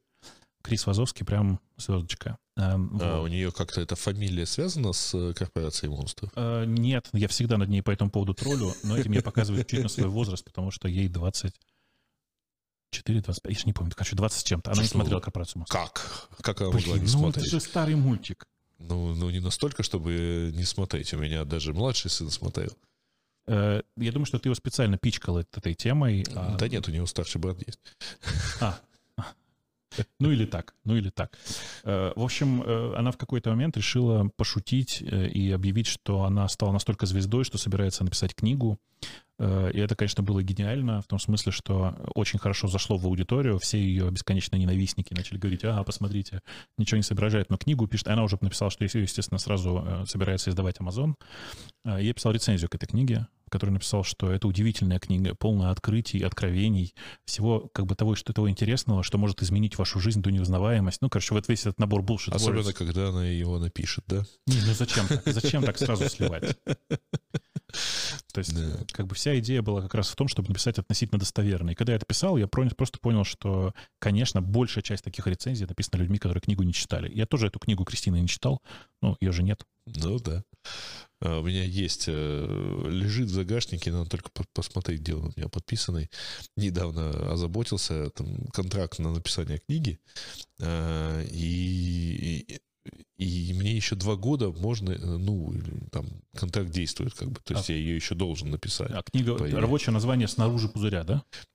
Нет. Э, рабочее название как раз вот там про вот менеджмент и SEO, но только SEO, вот который вот с C, а не с S. SEO, да? ага. SEO, вот. Да. Но вот просто очень интересно, меня в какой-то момент уговорили, ну, давай попробуй, что ну, по на фоне вот этих всех моих семинаров. Я ее как бы даже подписался с э, Ман Иванов РБ, вот, что, так сказать, я ее напишу, Uh-huh. А теперь я вот так думаю, надо ли мне ее писать? А если написать, может, не им отдать? Ну, и чтобы не им отдать, надо написать на другом языке. Э, у меня есть э, набросок для книги, которую я хотел бы написать, но я хочу издавать ее сам и раздавать за бесплатно, потому что это книга религиозного содержания о том, как э, искусственный интеллект влияет на нашу голову, что с этим будет происходить дальше и всякое такое. Тебе не нужно там случайно 12 помощников? Зачем? У меня жена хорошо пишет. 12 скриптов. Я понимаю, у меня жена хорошо пишет, а все остальное, да, сделает искусственный интеллект. Видишь, там 12 телегоботов, вот. Видишь, пока я соберусь, пока я соберусь, технологии двинутся настолько, что будет какой-нибудь GPT-8, которому ты даешь заголовок и общий смысл, он тебе пишет всю книгу. То есть GPT-8. Просто добавь воды. А, а именно воды. Да не То есть это уже будет следующий этап, так сказать, когда твои, твой бот 42 секунды, вот, он будет писать выжимку, а задача людей будет написать, дописать туда детали. С ботом 42 секунды люди часто недопонимают. Значит, это не бот, это такой телеграм-канал, в который тексты пишет э, бот, который правится редактором. Ну, то есть, типа, есть бот, который собирает новости, делает из нее выжимку, а редактор просто пока валидирует, э, что бот написал все правильно, и если, не, ну, если неправильно, то корректирует. А он обучается на том, что корректируется? Конечно, конечно. Но просто это очень медленный процесс. То есть, типа, это на самом деле в какой-то ну, Учитывая, момент... что он пишет там 3-4 заметки в, неделю, в день, да, то э, ну, там да. просто массы не хватит. Да, да. Тут нужно понимать, что бот при этом пишет текст на базе готовой статьи уже, поэтому все должно быть не так сложно. Э, там очень смешно, что в тексте часто встречаются ошибки, и люди приходят такие, ага, ага, явно человек написал. Они просто ленятся посмотреть в оригинальную статью, в которой та же самая ошибка. И это бывает довольно обидно, надо сказать. Эм, да, но э, фактически, конечно, нужно понимать, что там все равно по-прежнему есть живой человек. И я, конечно, сошел стратегическую Там ошибку. живой человек, который скармливает ему источники. Ну, нет, наоборот. Нет? нет, наоборот. Там живой человек, который редакти... который Короче, он э, выпускающий редактор исключительно. Он типа угу. следит за тем, что в том, что написано, нет лажи, э, и всякое такое. Ну, типа там нигде не склеились никакие слова э, и еще какая-нибудь такая ерунда. Э, потому что, ну, как, как, бы любая технология, которая написана одним человеком, это всегда костыль на костыле, и понятно, что там черт что может быть. Но надо сказать, что этот проект себя уже окупает довольно неплохо. Вот. Это удивительно. И цель у этого проекта такая — сделать такой искусственный интеллект, который будет оплачивать сам себе. Я прям схожу и сделаю, чтобы он сам ходил на российские госуслуги и оплачивал услуги интернета себе, электричество, э, всякого такого, и ну, вообще просто сам поддерживал себя. И раз в пару лет чтобы он автоматически заказывал свежий компьютер относительно подходящей конфигурации, переливал себя на него и так далее. Короче, такой самовоспроизводящаяся такая система должна так, быть. Так, подожди, а деньги он при этом будет брать откуда? Приходит рекламодатель, у меня есть бот для рекламодателей. Ага, понятно. Ну, то есть вот ты же ты просто про это не сказал, ну, поэтому... Ну, есть бот для рекламодателей, он пока не запущен, он работает в тестовом режиме, я туда доверенных рекламодателей пускаю, Дальше это выглядит так. Они приходят, бот говорит, давайте текст, я из него сформирую тот самый результат. Формирует результат. Отсылает рекламодателю. Рекламодатель говорит, М, а мне не нравится. И дальше что-то рассказывает, что не нравится. На что бот говорит, я, к сожалению, пока умею писать только так, давайте договариваться. У тебя вместо машинного обучения получилась машинка для бытия ну, такая, типа, да? В случае с рекламодателями пока да, потому что слишком мало диалогов с рекламодателями, но через там десяток лет, может быть, что-нибудь получится. Но по факту сейчас, конечно, он просто продает ну, аудиторию. первый раз рекламодатель что-то пишет, да? Все так, да, все так. А потом он будет просто соглашаться на, на кнопку, да. да. Э, ну вот, к сожалению, в российском праве это сделать очень-очень сложно. Э, я думаю, что я в какой-то момент заведу этого бота так, чтобы он принимал криптовалюты, просто потому что не, ну, как бы не нужно здесь в этом процессе участие человека тогда. Ну, чтобы никто не требовал, э, как это называется, чтобы и, ИП или ФОП. Да, да, да ну, как, видишь, у нас. как бы э, сложно доказать, что я в данном случае не являюсь предпринимателем, на этом ничего не зарабатываю. Ага. Просто все деньги будут идти на оплату электричества, покупку нового компьютера, э, там, типа, сборку нового кластера э, всего для того, чтобы там, не знаю, там, плавно мигрировать из одного дата-центра в другой и всякое такое. А по оплата, значит, ну, доступа, видимо, там, Wall Street Journal и так далее, э, подписки. Ты нет? знаешь, я там ничего не подписываю, потому что Wall Street Journal для роботов вообще-то разрешает индексацию. А, так? Да. Он, он людей, он как бы дискриминирует людей. К роботам он хорошо относится. Uh-huh. В, у меня вообще в, есть другой проект аналогичный. У меня есть робот. И, собственно, вот эта история 42 — это повторение, попытка повторить мой, мой успешный арт-проект. Э, я думаю, что его в какой-то момент есть документации вместе куда-нибудь выложу. Это очень простая история. У меня есть робот, который с помощью плоттера, реально физического плоттера, uh-huh. рисует картины в стиле Кандинского. Uh-huh. Вот. Э, и продает их на Etsy. Э, правда, там искусственного интеллекта очень мало, то есть он точно так же оплачивает точно электричество и материалы. Больше, чем у Кандинского. Да? Э, на самом деле там история такая. Конкретно рисовалка, она на искусственном интеллекте. А вот все остальное, например, договор, ну, типа, процесс торговли с клиентом на Etsy, о том, какая конечная цена, всякое такое. Я поступил варварским образом. Он аутсорсит все это людям. Он идет ага. на юду, на сервис, который позволяет нанять э, человека на исполнение какой-то простой задачи. Он идет на юду, и там договаривается с человеком о том, что выполни вот эту задачу за мзду малую, за 200-300 рублей. И как бы, в принципе, все. Это искусственный интеллект, который обеспечивает себя сам. Э, первый такой арт-проект, насколько я знаю, в мире. Э, он сам себе оплачивает электричество. Он сам как бы делает все. У него сейчас единственная проблема, что он мне пока не платит за аренду квартиры, ну, куска квартиры, где он живет. Ага. Вот. А может, он у тебя уже там не живет? Может, он себя уже куда-то скопировал и ушел? Понимаешь, дело в том, что он привязан к физическому плоттеру, на котором он... А, ну да, да, он же должен нарисовать это как-то физически, да? Все, все так, все так. Даже для замены, э, как бы, замены блока бумаги и э, расстановки новых картриджей и всякого такого, угу. он вызывает человека с юду.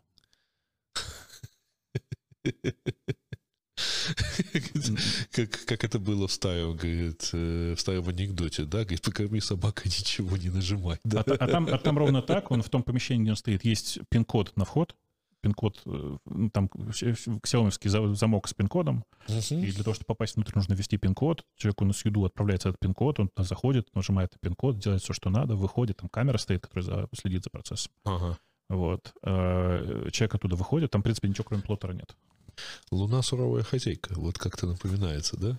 Ну, похоже, да, похоже. На самом деле это действительно такой арт-проект скорее, в смысле, что там вообще никаких тонких технологий нет, ничего такого особенного. Когда я говорю, что это картинки в стиле Кандинского, там тоже не надо преувеличивать, что это не искусственный интеллект. Это просто примитивная рисовалка такая на, на генеративных, ну, короче, на uh-huh. генеративная рисовалка на генетических алгоритмах. Uh-huh. Вот. Я как бы я занимаюсь всякой херней часто, да. Я мало сплю просто, как можно заметить по мешкам. Сайт-проекты. Э, ну да, такие штуки, которые позволяют мне чувствовать, что я еще немножко инженер. Угу. А здесь ты вот чем будешь заниматься? Ну, если так, не раскрывать будущих анонсов. Да там никаких, ну, в смысле, я всегда работаю примерно одним и тем же. Я делаю... Э, знаешь, у меня когда... Я пришел в Яндекс... Я, да, я э, пришел когда в Яндекс, у меня такой, такой слоган был, там, знаете, было написано, чем ты на самом деле занимаешься на работе. Вот на стафе, на внутреннем портале, нужно было написать, чем ты на самом деле занимаешься ну, да. на работе. У меня была такая формулировка, делаю так, чтобы все работало. Вот на самом деле вот это я и делаю. Делаю так, чтобы люди, технологии, компании так или иначе работали. Вот я связан с одной очень классной компанией, которая мне там э, купила с потрохами, не в смысле за деньги, а в смысле за как-то эмоционально. А, и... Ну, ты рассказывал, что ощущение как от Яндекса как от Яндекса... Все растет и, и, и куча бардака. Да? Все растет, очень много хаоса, очень много хороших людей, которые не на своем месте. Ну, то есть, грубо говоря, знаешь, там, там до смешного доходит. Там как бы есть человек А и человек Б. И я знаю, что человек А хочет делать работу человека Б, человек Б делать работу человека А. И они злятся друг на друга, там какие-то козни строят, еще что-то. Приходишь, говоришь, знаешь что, а вы мышки, станьте ежиками. В смысле, а давайте-ка вы поменяйтесь местами. И все такие вокруг, да ты что, они а же расстроятся, они же расстроятся, это же так плохо будет. Я говорю, сейчас спокойно прихожу к этому человеку А и говорю, слушай, я договорюсь, мы тебя поставим на место человека Б. А человек Б, как же он не расстроится? Я говорю, ничего, мы найдем его место. Повторяю такую же историю с человеком Б, переставляем их местами, через месяц оба дают космический результат. Как? Почему до этого меня, до меня это никто не сделал? Вот это всегда такая история. Ну, есть проблема свежего взгляда, конечно. Это правда. Э, и у меня просто этого свежего взгляда завались, э, в том смысле, что я... У меня, у меня не замыливается взгляд, вот в чем история. В смысле, что я настолько много общаюсь с разными людьми, с разными компаниями, что у меня взгляд никогда не замыливается. Но тут на самом деле не только в замыливании взгляда дело, а в том, что опыт, который у меня есть, там, это 20 лет опыта управления людьми в технологиях, который у меня есть, позволяет мне видеть как бы то, что человек не говорит сразу. Ну, как бы я проскакиваю какие-то промежуточные моменты. А еще нас в... И тебя, и меня, мне кажется, в самом начале Яндекса Илья довольно точно научил, что э, в некоторых случаях надо просто пересилить себя и говорить правду. А, ну, в действительности, да, он был одним из э, редких людей, который вот по всей интеллигентности говорил, говорил честно, потому что это еще одна проблема на самом деле, вот, э, э, ну, как бы айтишников, там, программистов и так далее. Все же люди хорошие, все же люди добрые, и, ну, что же мы будем, так сказать, делать неприятные вещи, или говорить человеку что-то неприятное. И это большая проблема. Вот в IT-менеджменте уж точно. Это ну, я э, uh-huh. в, где-то вот лет, лет 8 назад э, прямо, э, да, лет даже больше, лет 9, э, прямо вывел для себя на конкретных, так сказать, примерах э, лозунг э, «Information must be free». Вот, и понял, что вот одна из главных, особенных, главных потребностей там нормального менеджера — это обеспечивать а, свободное вот э, движение информации, потому что и на самом деле всем рассказываю, когда рассказываю, например, про вот там про менеджмент и так далее, все, что не будет, будет не сказано, тут же заполнится самыми безумными гипотезами, фантазиями, э, слухами, домыслами. А, лучше сказать все. Хотя и да, это, конечно, усложняет, э, так сказать, иногда управление ну, э, слушай, командой. Это, это не всегда так работает, потому что вот не, не так давно нам там приходи, пришлось расстаться с э, одним человеком. Э, человек, в общем-то, неплохой, но просто э, так сложилось, как бы, и так надо было. И э, вместо того, чтобы сказать, что это замечательный человек, который нам помог вот этим, вот этим, вот этим, было решено придумать ну, какой-то набор лозунгов, который описывает, какой человек, ну, молодец. Потому что ему нужно репутацию, репутацию сохранить. А, и это полдела, ладно как бы если бы это было сделано там от лица, лица HR или генерального директора, все сказали, ну ладно, что, так вынужден uh-huh. Но когда пришлось записать видеоролик, в котором этот человек это говорит от своего имени... Ну, это как Сегодня два, второй раз, да, вспоминаю? Вот это очень кринжово было, прости. Натуральный кринж. Слушай, ну, э, в действительности, вот тут у меня есть, конечно, э, я иногда лукавлю и объясняю, что, типа, если вам надо уволить человека, ну, можно немножко соврать. Э, можно, мне там из, один из любимых примеров, которые я вычитал у Ивана Ефремова угу. в «Лезвии бритвы». У него там есть пример, когда он объясняет разницу между плохой наследственностью и случайной. То есть плохая это действительно, когда родители пили, там, все делали и так далее. Значит, и в результате получается там ребенок там с какими-то действительно нарушениями генетическими. А есть случайно, когда они совпадают просто. Ну, бывает, количество комбинаций огромное, и поэтому какой-то процент несовпадений, приводящих к возникновению такой наследственной болезни, ну, вполне возможен никто не виноват, потому что просчитать это невозможно, и, а, и это просто не совпадение, а не результат каких-то пагубных привычек. И я вот, кстати говоря, всегда рассказываю, что, типа, ребят, если вы, если вам уже надо, так сказать, например, попрощаться с человеком, то, ну, расскажите это, что это, да, это случайность. Э, в нет ничего смертельного, это, это не оценка. Э, очень полезно еще всегда говорить, что это не оценка прошлой производительности. Это как бы а, проекция на будущее, что типа, ну вот дальше надо идти по отдельности. Как-то так. Слушай, ну, э, э, ты просто давно очень женат и не знаешь, наверное. Но это девушки часто расстаются со словами, им просто проще так сказать. Они говорят, да проблема не в тебе, проблема во мне я тебя недостойна, и вот это вот все. И это как бы такая частая, такая замыленная история. В реальности... Нет, вопрос не в достоинстве, а как раз... Э, вот... Я понимаю, да, что мы не совпали, еще что-нибудь. Да, это да, все да. понятно. Видишь, в данном конкретном случае не было никакой проблемы. В смысле, там человек действительно неплохой. Него просто, ну, э, он не то, что прямо сейчас нужно компании. Но иногда для того, чтобы создать вокруг информационное поле, показывающее, что этот человек неплохой, нужно сильно преувеличить его достоинство. То есть, когда ты просто увольняешь человека и говоришь, что был хороший человек, все думают, ну, значит, он какой-то был, ну, средненький. А тут нужно сказать, что человек был замечательный, успехов достиг космических просто. Дальше важный вопрос, что, же вы тогда расстаетесь? Ну, это как бы не, уже никто не задает. Это как бы естественный вопрос. Слушай, ну, а, а ты знаешь, я сейчас прочитал, э, и я даже сподобился написать э, как бы короткий отзыв. Э, книга, которая вышла в этом месяце про Netflix. Э, автор, так сказать, там два автора. Один это Рид Хастингс, который CEO, основатель и так далее. Uh-huh. А второй это профессор э, культурологии, кажется. Она э, сделала кучу интервью, потому что вот исследовала как бы внутреннюю культуру. Вот у них есть очень интересный подход. Один из первых принципов, которые там используются, они считают, что они должны достигать безумной, максимизировать плотность таланта в компании, это достигается увольнением всех, кто чуть-чуть ниже. То есть он реально приводит пример, как ну, в 2002 году, когда вот там бум.com, точнее, пузырь лопнул, когда все было плохо, они уволили, по-моему, то ли треть, то ли четверть а людей, а долго споря, кого именно уволить, и, казалось бы, это действительно тяжелая, тяжелая штука, компания стала работать лучше.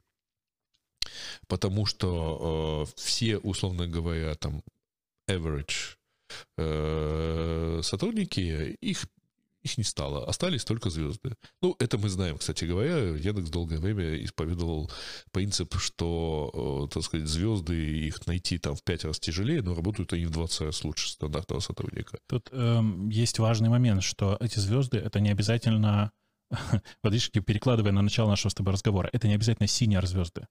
Это бывает Джун звездочка. Точно так же. Это бывает middle специалист, супер, супер, который супер. Он, видишь, он показывает, что он очень перспективный. Э, звезд, звезда от незвезды отличается э, перспективностью, а не тем, что он делает прямо сейчас. Uh, у них есть еще, кстати говоря, принцип.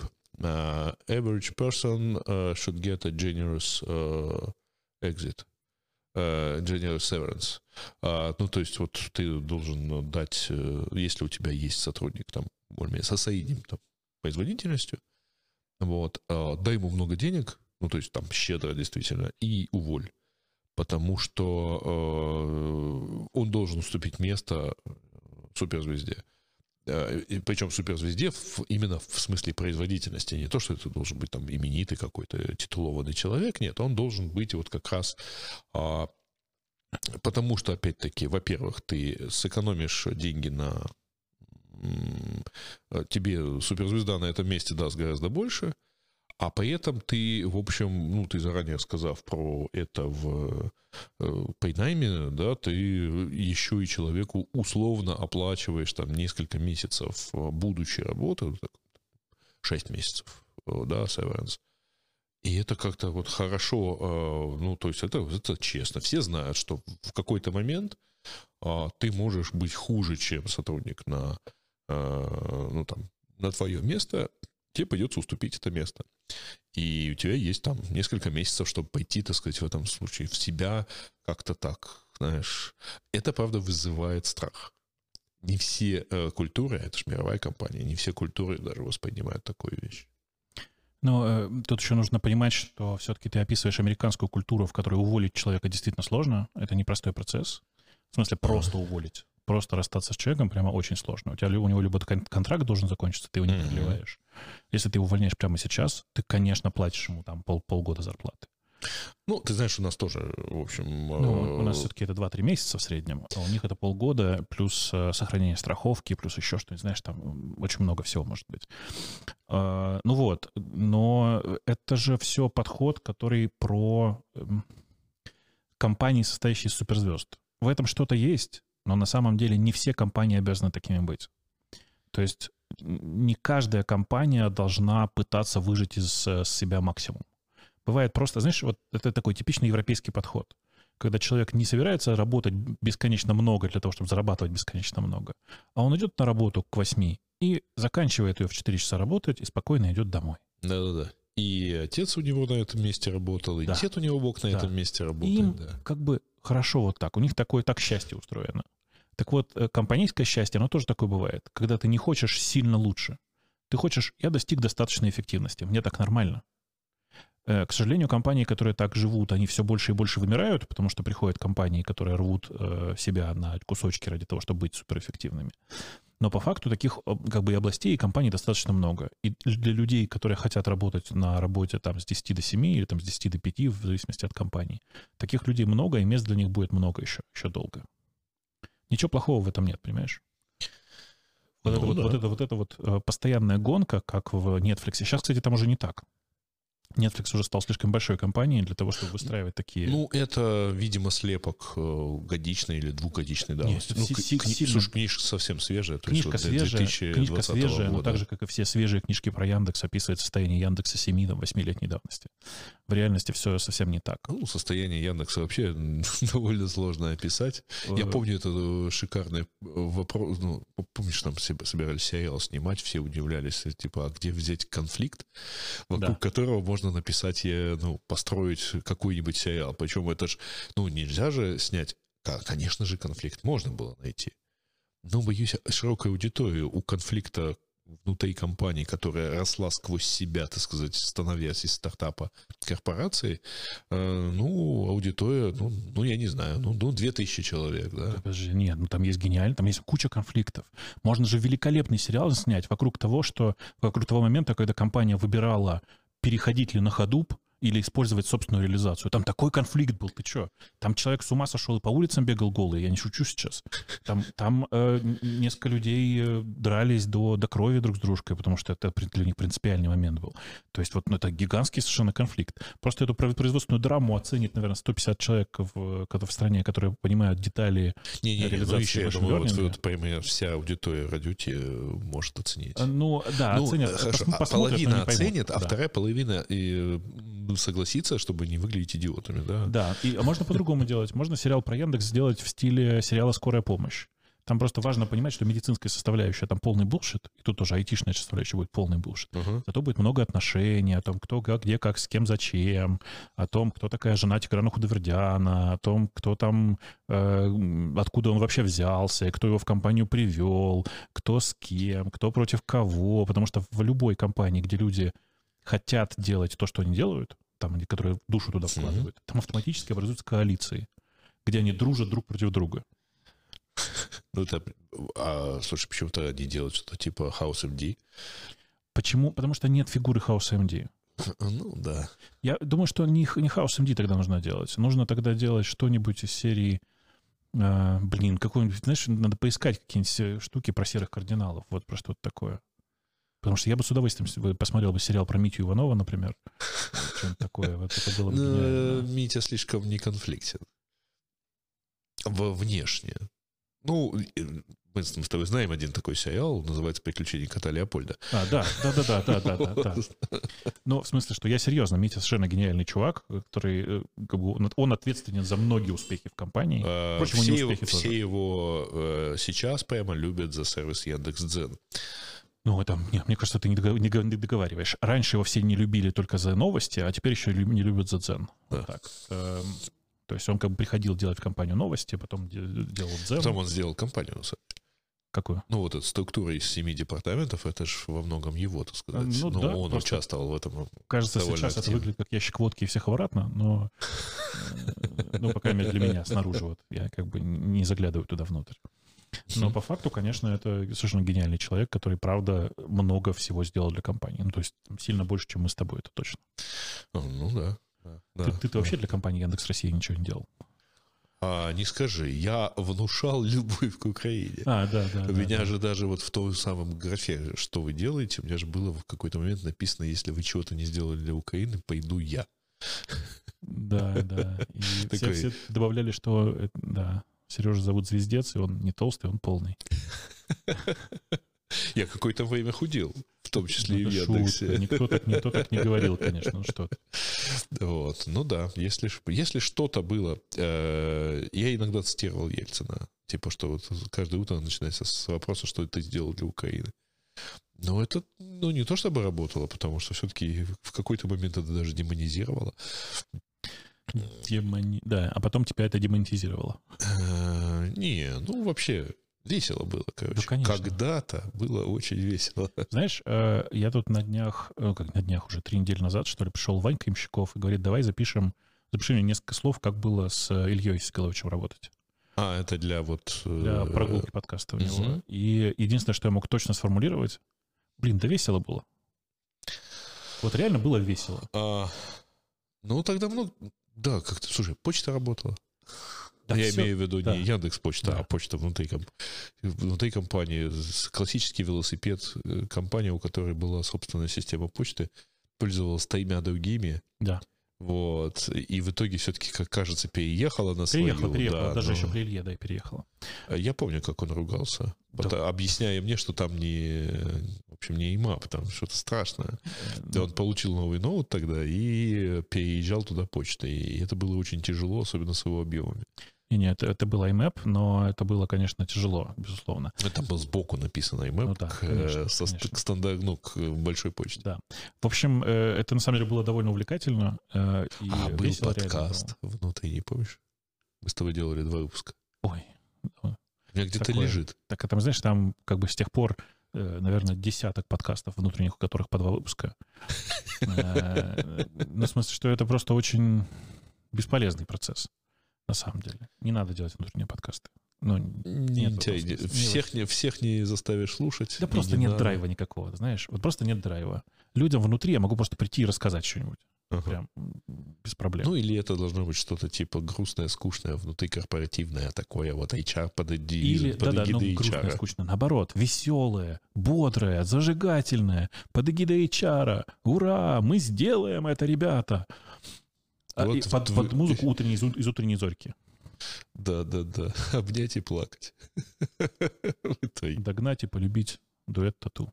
Обнять и плакать. Да. Давай заканчивать, слушай, потому что мы давай. разговариваем полтора часа, и это довольно... э, 20 минут этого Это останется. довольно... ча- Нет, я вообще ничего не режу. Представляешь, как это будет жутко? Нет, я вот... Ну, ты чихнул, я это вырежу, наверное. Окей. Вот. Нет, я не, ничего не вырезаю, потому что, во-первых, это долго. А хочется это все делать, как бы делать, и потом твой, ну, вот выпуск с тобой, он такой самый, как бы, э, расслабленный. У всех остальных это... Все остальные выпуски хочется делать, как, ну, я пытался делать содержательными. А у нас получился чатик вот обо всем такие, знаешь, это а, облегченный выпуск пиратов радио Ти. А зачем ты делаешь содержательно? Ведь люди приходят послушать, ну, какие-то эмоциональные вещи. Меня. А люди приходят слушать и про эмоции, про, ну, про то, что интересно, про то, что их драйвит, про то, что весело, про поржать, про секс, про еду, Не, ну, про, про вино. секс как-то не пришлось ни с кем пока разговаривать, но про, про то, что драйвит, да, в общем, разговаривали довольно много. Ну, да я все, про что говорил, это штуки, которые меня драйвят. Помни же, у меня на лице все написано. Я могу изображать другое лицо, но в среднем у меня на лице сразу видно, мне нравится что-то или нет. Если я этого не скрываю. Вот поэтому, в принципе, мне такой формат как раз и нравится, поэтому все прошло хорошо. А, Я посмотрю на эффект от этого формата, не, не именно только от нашего выпуска, но и от других. И вообще уже подумываю, что действительно надо будет сюда понаезжать, потому что здесь доступ к спикерам хороший, в смысле сделать в Киеве.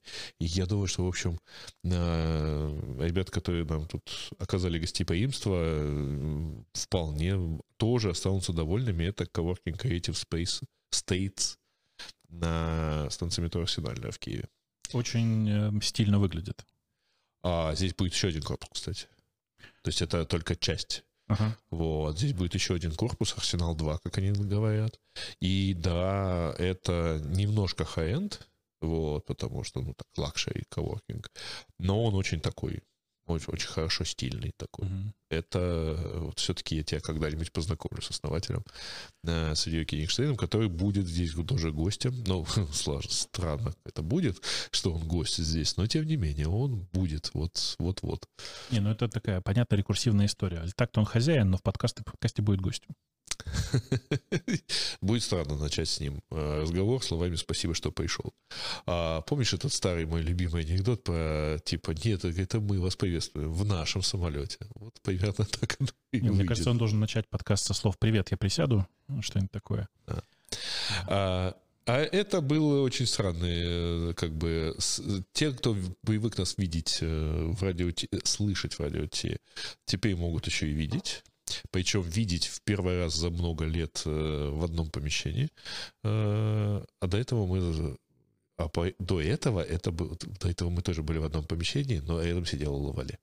Сколько же лет назад это было? Слушай, я не помню. Ну, вот тогда Лет как раз мясо 10, было очень Лет вкусное. 10, да. Я- Ты коньяк пил тогда, кстати. Ну, я немножечко совсем, чисто для, Я для голоса. попробую для дескрипшена найти фотографию тебя С коньяком? с микрофончиком вот таким странненьким, значит, потому что мы же буквально там а, а, два уха на два человека э, делали. Но теперь мы чуть-чуть подросли, теперь у нас есть хорошее видео, наверное, и можно, так сказать, в таком формате продолжать, если что. Тем более ты здесь уже давно, долго здесь будешь, вот. Я пока отсюда не собираюсь уезжать. Я, может Может, ты даже до Одессы доедешь. Но, правда, уже, видимо, не в этом году, потому что что уже ехать-то? Слушай, я не фанат же моря, поэтому Одесса меня интересует скорее как э, место просто альтернативное Киеву. Э, И у меня странная идея. Я собираюсь сюда ехать на машине э, из России. Э, У этого есть, как ты знаешь, предсказуемые минусы. В смысле, на этой машине потом здесь ездить нельзя. То есть можно, но не рекомен- не рекомендуется на всякий случай. Между городами еще нормально, а вот в городе ее оставить совершенно невозможно. Хорошо, что в доме, который я снимаю, есть подземная парковка. Ну, ты знаешь, да, машин с российскими номерами сейчас не очень немного, но они есть. Они И они есть. целые. Они есть, многие из них целые, но, как мне метко заметили э, знакомые ребята, ну, не удивляйся, если ты оставишь машину где-нибудь на парковке в э, торговом центре, что после этого машину целиком придется мыть, и желательно еще с дезодорантом. Э, Я не удивляюсь, я, в общем, понимаю текущую ситуацию хорошо, и, в общем-то, поэтому я и думаю, что я машину поставлю на подземной парковке, но до Киева, из Киева до Одессы доехать близко, а там тоже нужно будет просто найти закрытую парковку. Ну, можно. Можно Да. и так. Пока. Все, на этом всем спасибо. Всем пока. Пока.